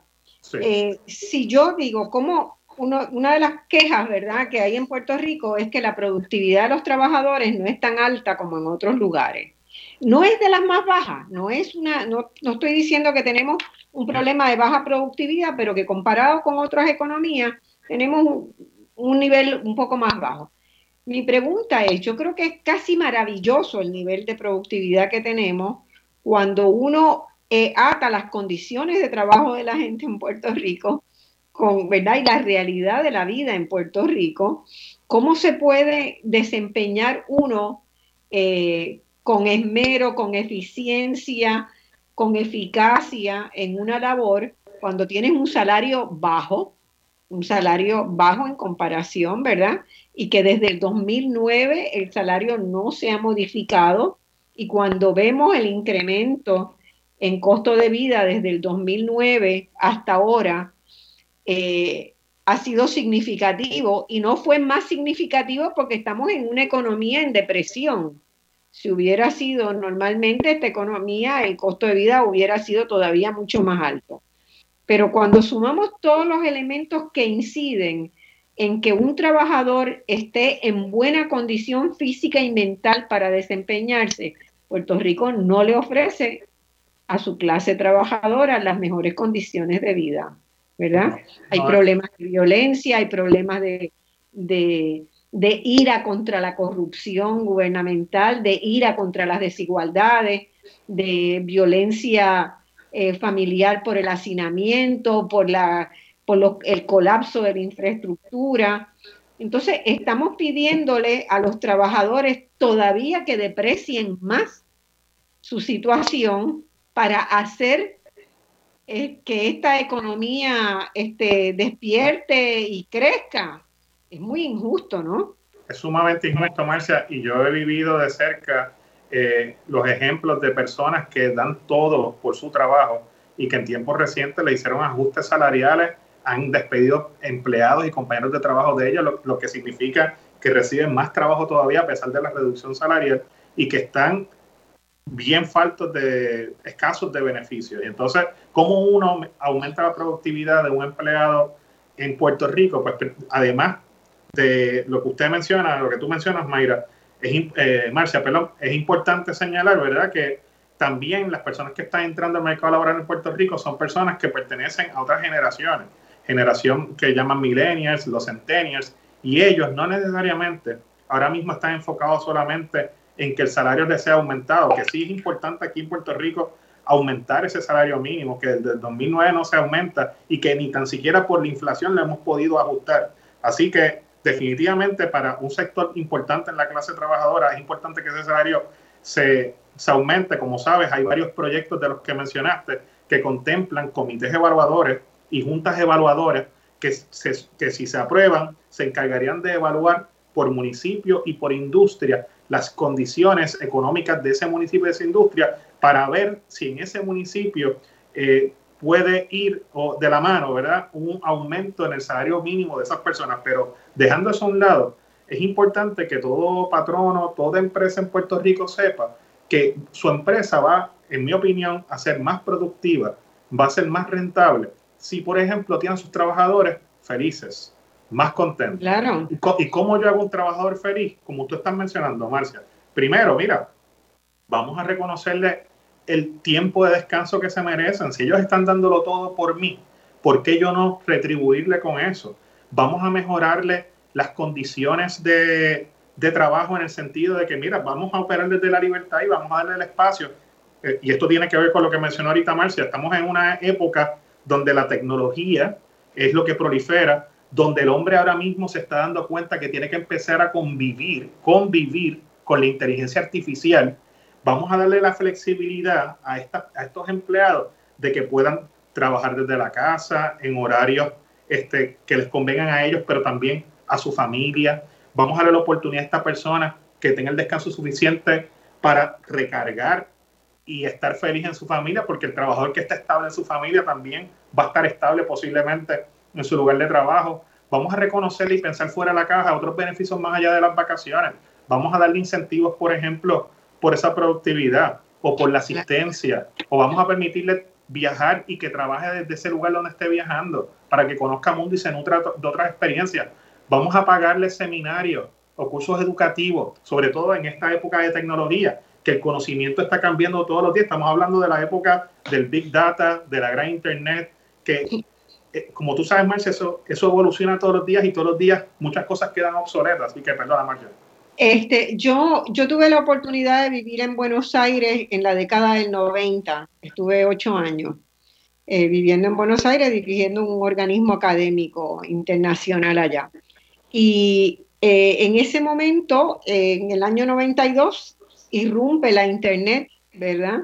Y la web. Y recuerdo que el gobierno argentino en ese momento, desde el Ministerio de Desarrollo Social, eh, a pesar de que era un país con un, con un este, presidente neoliberal, pero reconoció de inmediato la necesidad de hacer una, una, un gran plan nacional donde participaba el sector público fuertemente y el sector privado en recalificación laboral, en actualización de conocimiento para todos los sectores de la clase trabajadora un, proyecto enorme. Este, y, he visto en toda América Latina, ¿verdad? Que se le da importancia acá en Uruguay a través de un mecanismo que se llama la Universidad del Trabajo. La Universidad del Trabajo es una especie de secundaria con dos años de universidad, ¿verdad? Con un programa de formación universitaria de dos años adosado y la Universidad del Trabajo ha tenido un crecimiento enorme y se generó además una universidad pública tecnológica en los pasados, en los pasados 15 años. Hubo una mirada a la actualización de destrezas y conocimientos para el mundo del trabajo. Yo ese debate no lo veo en Puerto Rico, no lo he visto en Puerto Rico. Y es necesario. Y es necesario, es imprescindible. En el caso de Uruguay, por ejemplo, es común uno encontrarse si va en ruta en la carretera un camión muy grande que va recogiendo la leche de los productores ganaderos, ¿verdad? A lo largo de distintas rutas donde están las grandes este, estancias de producción lechera. Pero esa leche no entra a ese camión contenedor, ¿verdad? Que lleva la leche protegida, si no es medida verificada empíricamente en su calidad por un laboratorio que tiene ese camión. Y cada camión va con un joven laboratorista que sabe hacer las pruebas para ver si hubo alguna leche que le dieron antibiótico a las vacas, lo detecta y no deja que entre y contamine la demás. Eh, todo el trazado del ganado se hace con un chip electrónico que tienen las vacas en sus orejas. Entonces, todas fueron capaces, ¿verdad? Eh, los gobiernos que sentaron este andamiaje tecnológico fueron capaces de prever a 15 años, 20 años plazo dónde va a estar las nuevas tecnologías y vamos a ir alineando toda nuestra producción de lo más sencillo a lo más complejo basado en eso. Y así está la industria del vino, así están las siembras de arroz, así están los de leche, así están los que producen este, losetas y, y porcelana, así están todas las industrias del país, la industria maderera, se fueron alineando y preparando el personal que va a necesitarse para usar las nuevas tecnologías que están disponibles. y, a crear, y a crear tecnología también. Ya un niño de 9 o 10 años en el Uruguay que va a la escuela pública ha producido su robot, su primer robot, porque la robótica se empieza a enseñar desde tercero, cuarto, quinto grado. Entonces yo no veo ese proceso de tomar conciencia de que la forma y la organización de la producción en el mundo ha cambiado y que tenemos que prepararnos para eso y preparar nuestra gente. Y, por eso es importante, Marcia, como tú bien señalas, esta conversación no se está teniendo en Puerto Rico. Qué bueno que tú hayas vivido esa experiencia en esa otra jurisdicción, porque sobre todo en el contexto post-pandémico en el que estamos, ese tipo de empresas, ese tipo de empleo es el que se va a estar empezando a crear ahora, no, no, no necesariamente el, empleo del pasado. Por por lo tanto, cualquier reforma laboral seria en cualquier país del mundo debe contemplar un proceso educativo como el que tú mencionas de la Universidad del Trabajador eh, que tienen en, estas otras jurisdicciones. Algo similar en Puerto Rico porque aquí está cambiando la tecnología todos los días y el hombre aquí en Puerto Rico que por, por simplemente especulación o, por cosas que he escuchado, o la mujer, ¿verdad? Piensan que van a ser desplazados por los robots. La realidad en otras jurisdicciones, como esa que tú mencionas, y en Europa también, ha demostrado que los robots no están desplazando a los humanos necesariamente. Bueno, están desplazando en las tareas que no le gustaba hacer a nadie, ¿verdad? y, que se pueden automatizar. las más riesgosas, las más difíciles, los brazos mecánicos, que están mejorando la capacidad de que los trabajadores no arriesguen sus vidas. Está mejorando la seguridad del trabajador en muchos casos. Y por eso es que sale convivir. Esos trabajadores tienen que poner al robot a trabajar, ¿verdad? Eso es así, tienen que poner al robot a trabajar. Este, no hay que tenerle miedo a ese proceso, pero hay que incorporarse al proceso creativo ¿verdad? De participar en la creación de nuevas tecnologías y de abrir nuevos espacios. Y yo siento que eso todavía en Puerto Rico, esa conversación no está, ni se están haciendo los estudios necesarios, las investigaciones necesarias en el campo, el, como que el campo del, de laboral eh, no, no ha tenido el andamiaje de investigación que se necesita para dar soporte a un buen desarrollo, ¿verdad?, del derecho laboral, de las prácticas, buenas prácticas laborales. Entonces, en ese sentido, bueno, pues apelo siempre, ¿verdad?, que, a que las universidades nos ayuden a, a pensar esas nuevas ocupaciones que se van a venir, que se van a necesitar y a formar para eso. Adiestramiento también que hay que darle a los legisladores, que permanentemente están legislando sobre cuestiones que a veces ya han cambiado ya han cambiado y que hay que prever cómo incorporar esos cambios en la legislación que se hace. Creo que tenemos que ir ya a una pausa.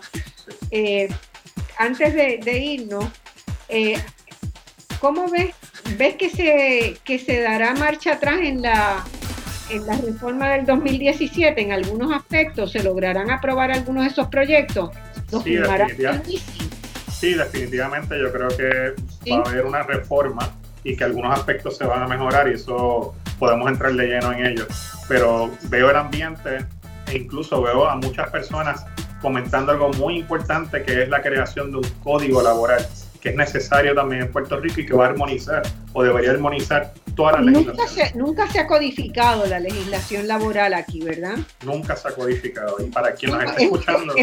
buen momento para, para que un grupo de estudiosos del derecho, ¿verdad?, contribuyan ahí y porque en ese proceso se detectan lagunas, se detectan deficiencias, contradicciones. Eso, es así, contradicciones, y es importante también, ¿verdad? Partiendo de la premisa quizás de un experimentalismo democrático, Marcia, es importante que si se va a hacer un esfuerzo de hacer un código laboral, que se incorporen, además de expertos en derecho, como tú bien sabes, tú eres economista, los economistas, trabajadores sociales, personas que tengan cierto background en familia, es necesario que sea algo integrado. Bueno, vamos a la pausa y volvemos inmediatamente con voz alternativa, hoy discutiendo los desafíos que hay para la legislación en el campo de derechos laborales. Bueno, mis amigos, volvemos en esta conversación. Estamos en esta segunda hora, estamos con el licenciado Jaime Abri, es un experto en Derecho Laboral, profesor en la Facultad de Derecho en la Universidad de Puerto Rico. Y estamos conversando, ¿verdad?, sobre los reclamos que hay desde la sociedad puertorriqueña y cómo los está atendiendo en materia de derechos laborales y de problemas eh, de relaciones del trabajo cómo los está atendiendo la legislatura. Eh, antes de pasar a las leyes de salario mínimo, que vamos, al que vamos a dedicarle este segmento, quería que consultarle a él como experto que en el Senado eh, se aguarda la aprobación de un proyecto que viene de la Cámara, el proyecto de la Cámara 120, conocido como la Ley de Retiro Digno. Y ese ha sido bien emblemático en los reclamos de este año de cara al primero de mayo. Eh, ese proyecto fue aprobado unánimemente en la Cámara de Representantes y de aprobarse en el Senado podría ser elevado a la firma del gobernador. Y ahí vamos a tener una prueba de fuego, yo creo, en el tema de los, de los derechos laborales. Ese proyecto establece una política de cero recorte en las pensiones en el, de pensiones del servicio público, del sector público, y garantiza los, los beneficios adquiridos al momento de la jubilación. Crea además un fideicomiso para administrar conjuntamente los sistemas de retiro y garantizar el pago de las pensiones. Eh, este, este proyecto fue evaluado en vista pública por varias organizaciones laborales y también por el Colegio de Abogados, que lo endosó plenamente.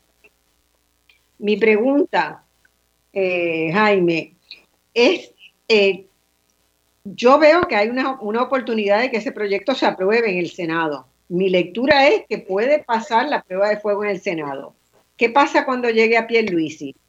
Bueno, pues el, gobernador, al igual que tú, Marcia, yo pienso que esto es un proyecto importante, necesario para todos estos trabajadores que por año eh, dieron la milla extra y se fajaron, ¿verdad?, para poder retirarse con tranquilidad y con dignidad. Creo que es una pieza que debe aprobarse y que el gobierno debe hacer un esfuerzo por identificar los fondos para poder eh, eh, subvencionar este, este sistema. Yo pensaría que dado el ambiente que estoy leyendo en los periódicos, que estoy viendo y escuchando en la calle, este sería uno de esos proyectos que a lo mejor el gobernador vetaría eh, y lo vetaría no necesariamente porque él no piense en que eso es lo más conveniente para la clase trabajadora, sino porque en los últimos años todos somos conscientes de que nos sentimos con las manos atadas por la Junta de Control Fiscal. Y creo que...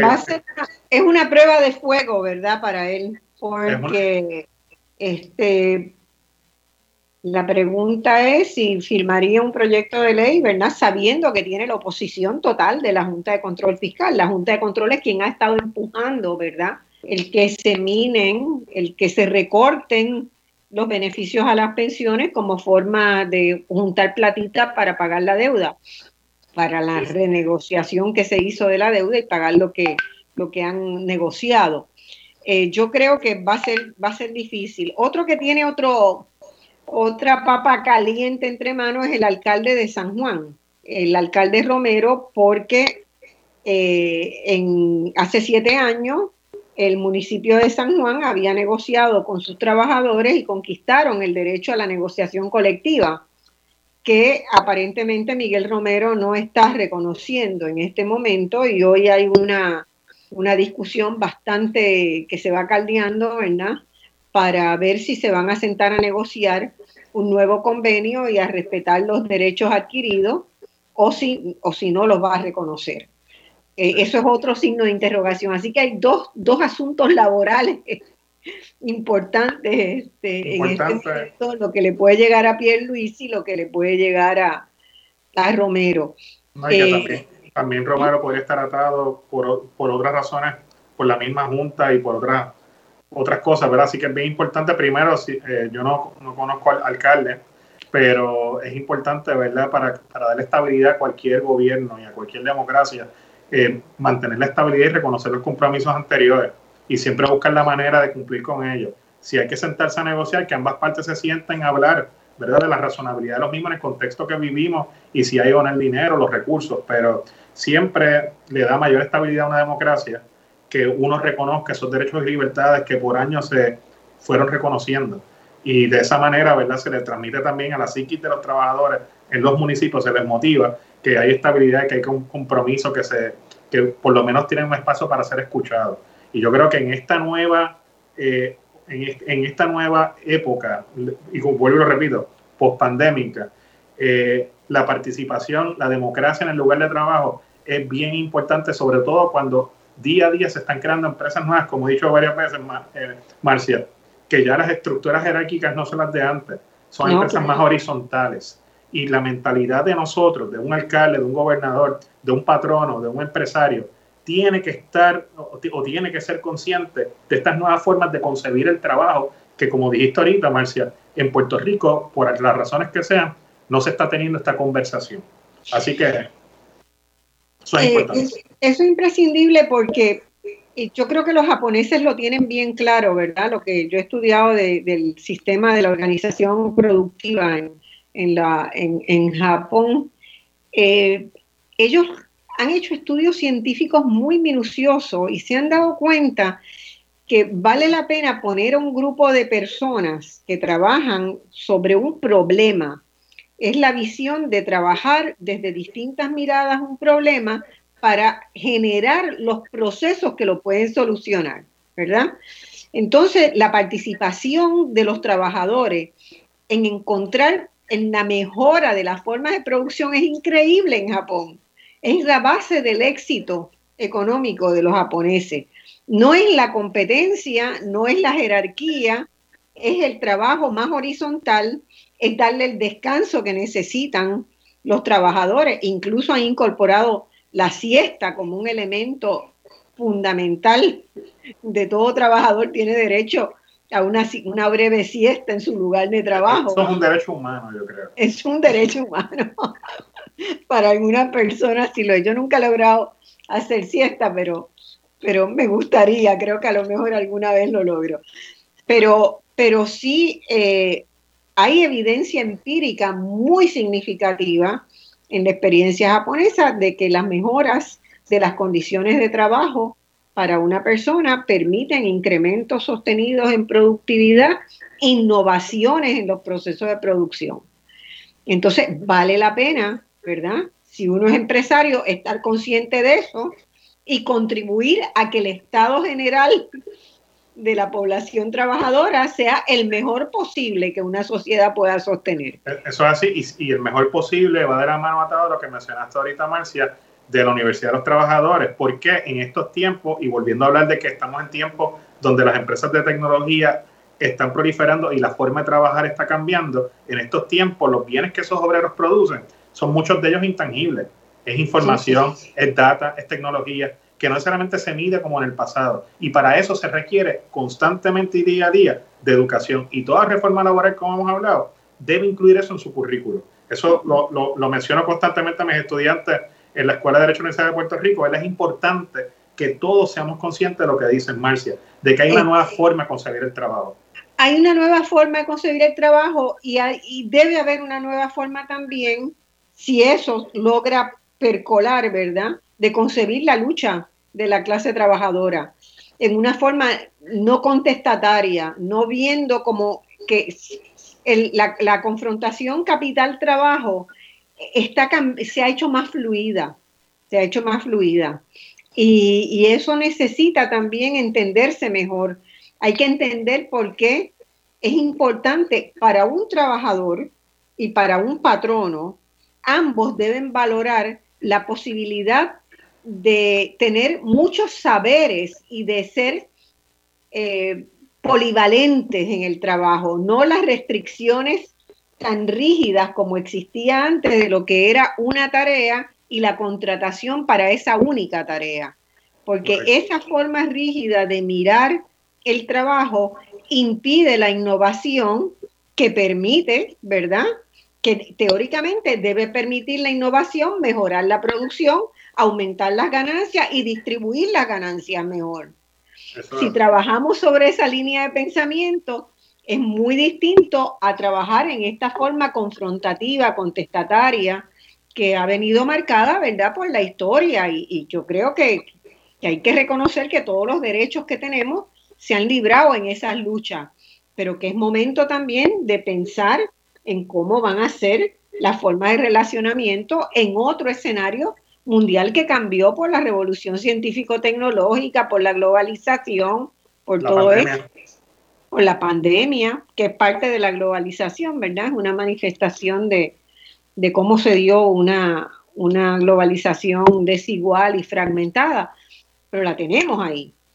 Entonces, eh, creo que es un momento para abrirnos la cabeza y pensar, ¿verdad?, en esas nuevas, esas nuevas formas de concebir las relaciones, como se decía, obrero-patronales, ¿verdad? Este, porque hoy el mundo del trabajo se organiza desde, con otras miradas. Eh, no podría haber una relación confrontativa cuando eh, un trabajador tuyo tiene acceso a información privadísima de, un patrono. la base de, esa relación tiene que ser la confianza, no la desconfianza. de hecho, uno de los aciertos de la reforma laboral del 2017 tiene muchos desaciertos, pero uno de los aciertos es que dice que en la relación patrono y empleado, la buena fe es de las cosas que debe primar. Y la buena fe implica, como tú dices, confianza, transparencia, lealtad, entre otras cosas. Tiene, tiene que haber, ¿verdad? Tiene que haber un marco de transparencia. En algunos países, yo no soy especialista en economía laboral ni nada, pero es un campo que, bueno, siempre he estado pendiente de él porque es la base. El trabajo y la producción son la base de la economía, no hay de otra. Eh, pero eh, una de las cosas que siempre me ha llamado la atención es por qué en Puerto Rico nosotros tuvimos una junta de, salario mínimo en Puerto Rico, ¿verdad? Eh, tempranamente, creo que desde el año 41 ya la junta no está en funcionamiento. Eh, pero hay que reconstruir también el marco, el marco institucional para que se den esas nuevas relaciones este, entre trabajador, patrono y gobierno. Y es una relación realmente tripartita, tiene que ser una relación tripartita, porque el gobierno tiene que venir a garantizar también que los derechos de lo público y los derechos de lo privado se respeten en esa negociación. Y, muchos, y muchas jurisdicciones alrededor del mundo se han dado cuenta de eso que dices y estamos viendo en distintos países más participación del gobierno a la hora de mediar entre los conflictos obrero-patronales y creo que en Puerto Rico eso es otra manera también de ser consciente y concebir la nueva realidad laboral de nuestro mercado. Sí, a mí me llamó la atención de que en varios de los proyectos de salario mínimo eh, se busca como revivir la Junta de Salario Mínimo que fue, pero que hace años que no está, y en realidad eh, me parece que tendríamos que estar mirando a cómo ha evolucionado eh, por ejemplo, y la Organización Internacional del Trabajo, la OIT,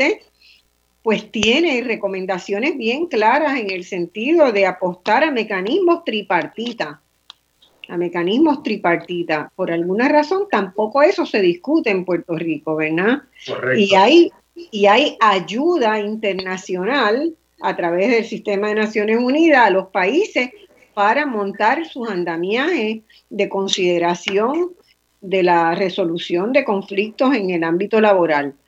Y esos proyectos de ley que mencionas, Marcia, por ejemplo, el del representante Héctor Ferrer, el del representante Frankie, aunque en lo expreso no mencionan esos comités tripartitas, en lo tácito reconocen a lo mejor esa necesidad porque si uno profundiza en el contenido de esos proyectos de ley se da cuenta que esas juntas que ellos proponen va a estar, va a estar compuesta de miembros del gobierno, miembros de la clase trabajadora y miembros de la, clase empresarial. Así que por eso, en, diversos foros, Marcia, yo he hablado de que favorezco la creación de ese tipo de comité, no solo por lo que mencionan de ese, de ese esfuerzo tripartita, sino porque creo que para poder hacer cambios verdaderos en el ambiente laboral y las condiciones de los trabajadores y del sector empresarial, hay que adentrarse en la realidad de ese municipio, de esa industria, de ese negocio y conocer qué aguanta o qué no, ¿verdad? Porque sabemos todos, Marcia, que quizá la rentabilidad en la industria de la comida no es la misma que la rentabilidad en la industria de la tecnología. Eh, este, lo que, lo que yo he visto que se hace en muchas partes es lograr mediante esos acuerdos tripartitas unas escalas salariales para eh, ubicadas geográficamente y ubicadas por sectores industriales, ¿verdad? No es lo mismo un sector industrial que otro, sin duda. Eh, no se puede pensar en un salario mínimo para todo y, para el tipo de empresas también que, que, es, ¿verdad? Que lo va a pagar. Obviamente, pagar un salario de 15 dólares la hora para una empresa que tiene tres empleados probablemente no aguante. Eh, pero seguramente eh, ya las empresas grandes como las, las, de comercio al detalle en Puerto Rico, que son, que son empresas grandes como un Walgreens, un Walmart, este, un Costco, ya están pagando cerca de ese salario ya. Eso es así. Entonces, este, hay, hay que hilar fino, hay que hilar fino en esta etapa, me parece, y, y creo que vamos a tener que seguir continuando, ¿verdad? Este diálogo y ojalá podamos, hoy yo quería que estuvieran con nosotros eh, el senador Zaragoza y Vargas Vidot, que presentaron, yo creo que el proyecto más completo, mejor documentado, tal vez en su parte de exposición de motivos. La exposición de motivos está, es espectacular. La, exposición de motivos es un muy buen análisis, no, no sé, no me atreví a preguntar quién les había ayudado, pero están muy bien, muy bien planteados, muy sólidos. Pero mi, lectura en este momento, vuelvo y te, hago la, la pregunta, ¿verdad? ¿Cómo se va a poder procesar esto teniendo entre las leyes de salario mínimo, ¿verdad? Hay varias, hay varios proyectos de ley, tanto en la Cámara como en el Senado, eh, y siguen saliendo. Empezaron tres proyectos, pero cada día se van añadiendo eh, nuevos proyectos. Yo creo que el tema está, el tema, hay la preocupación, hay la urgencia, hay la necesidad. El problema es cómo se define cuál es el nivel óptimo, cómo se estructura eh, el proceso para llegar al salario mínimo, a definirlo, cómo se va a mantener, ¿verdad? Vigente un incremento, un incremento salarial para ajustarlo a la realidad económica y al costo de vida del país. Son muchas preguntas, son muchas preguntas. No tengo claro y quiero que el profesor me ilustre este, en cómo podríamos sugerir, pensar o cómo capaz convocar una mesa redonda para discutir esto en otros niveles, que, que pudiéramos llegar de verdad a sacar un proyecto de salario mínimo importante y fuerte para Puerto Rico y viable. Yo creo, yo desde afuera eh, de la legislatura, ¿verdad? viéndolo desde afuera, veo quizás un ambiente entre los, legisladores de varios partidos de reunirse y por lo menos ver si se puede aumentar a corto plazo el salario a un número específico y eventualmente ir estudiando poco a poco el mercado. Pero todo proyecto que busque aumentar un salario mínimo en cualquier país, para mí, como tú dices, Marcia, debe involucrar a distintos sectores de la población, pero más importante que eso todavía, y ahorita Rosa y Marta estaban hablándolo, eh, tiene que haber un, proyecto, un proyecto, un plan de desarrollo económico o lo que se entienda, ¿verdad? Yo hace no mucho en la campaña política escuché al gobernador, el exgobernador Aníbal Acevedo Vilá hablar de que eh, verdad que era necesario que las empresas de manufactura regresaran y estaba cabildeando a favor de eso. Eh, y eso, pues, obviamente, cualquier cosa que represente mejor, más trabajo y mejores condiciones para los trabajadores, pues qué bueno. Pero yo creo que, y esto tiene que ver con todo lo que hemos conversado, cualquier proyecto de desarrollo económico debe contextualizar qué es lo que estamos viviendo nosotros aquí en Puerto Rico, primero que todo. ¿Quiénes son los empleados que más tienen trabajo y qué tipo de trabajo tienen? ¿Tienen o no beneficios? ¿En qué industrias trabajan? A nivel global por la pandemia, ¿cuáles son las industrias que están desarrollándose y cuáles se han cancelado, se han eliminado? Hay muchas industrias en Puerto Rico que ya apenas existen. Como tú mencionaste ahorita, Marcia, eh, incluso eh, las destrezas van variando y la, y la realidad no es tan eh, clara si es blanco o negro. Hay obreros que tienen que trabajar en áreas grises y tienen que ajustarse y cambiar de puesto, ¿verdad? Por proyectos. Así que yo creo que yo no, yo no tengo la verdad en mis manos, no tengo la respuesta, pero ciertamente primero hay que establecer un plan de país contextualizado que busque atraer ese tipo de nuevas empresas que, que estnestán alrededor del mundo y que Puerto Rico se convierta en un atractivo para ellos. Y al mismo tiempo, y contra, me encantó que lo dijeras ahorita, Marcia, y vuelvo e insisto, la Universidad del Trabajador, mientras tengamos mano de obra educada, sobre todo en estas nuevas tecnologías, nos va, nos va a volver a pasar quizás lo que nos pasó en un pasado hace 30 años atrás, que cierto tipo de mano de obra era la que se creaba y era alta en beneficios y alta en saberes también. Así que, o sea, hay que hacer un nuevo plan. Eso es, lo que quiero decir. Sin duda, sin duda. necesitamos ese proyecto país del que tanto hemos hablado y que hay mucho escrito y mucho avanzado. Eh, yo trabajé con un equipo hace 3, 4 años que empezamos, hicimos el informe de desarrollo humano de Puerto Rico, que es una base de dónde partir, ¿verdad? Ahí trabajaron de gratis, trabajamos 37 personas durante tres años para sacar ese informe. Y ese es un informe que nos da un punto de partida y nos da una idea de hacia dónde debemos caminar. Pero eh, eh, eh, quedó atrapado en el huracán María, después en los terremotos, después en la pandemia. Entonces ahí hay un documento que está disponible, te lo voy a pasar si no lo has visto, que está disponible para como punto de partida, porque no, es un, una radiografía de dónde está el país. Eh, el proyecto de Frankie, volviendo, volviendo a los proyectos de, eh, de salario mínimo, el proyecto de Frankie que plantea, planteaba originalmente eh, un incremento de 8.25 y, y, que fuera creciendo con un aumento automático cada tres años, eh, con un mecanismo de ajustarlo al Consumer Price Index de la Junta de Planificación, eh, fue aprobado con una enmienda de que fuera 850. Eh, ese proyecto está ahora en el Senado. Ese proyecto, yo tengo un poco de temor con ese proyecto de que por aprobar algo, aprobemos algo que nos parezca medianamente sensato para salir del paso y siempre pasa lo mismo, ¿verdad? Que no logramos el proyecto óptimo. que no logramos. Yo no sé si 850 es el salario mínimo, no lo sé, no lo sé. Este, sé que se necesita un incremento salarial, ¿verdad? Sé que se necesita un incremento salarial significativo y un mecanismo de ajuste automático.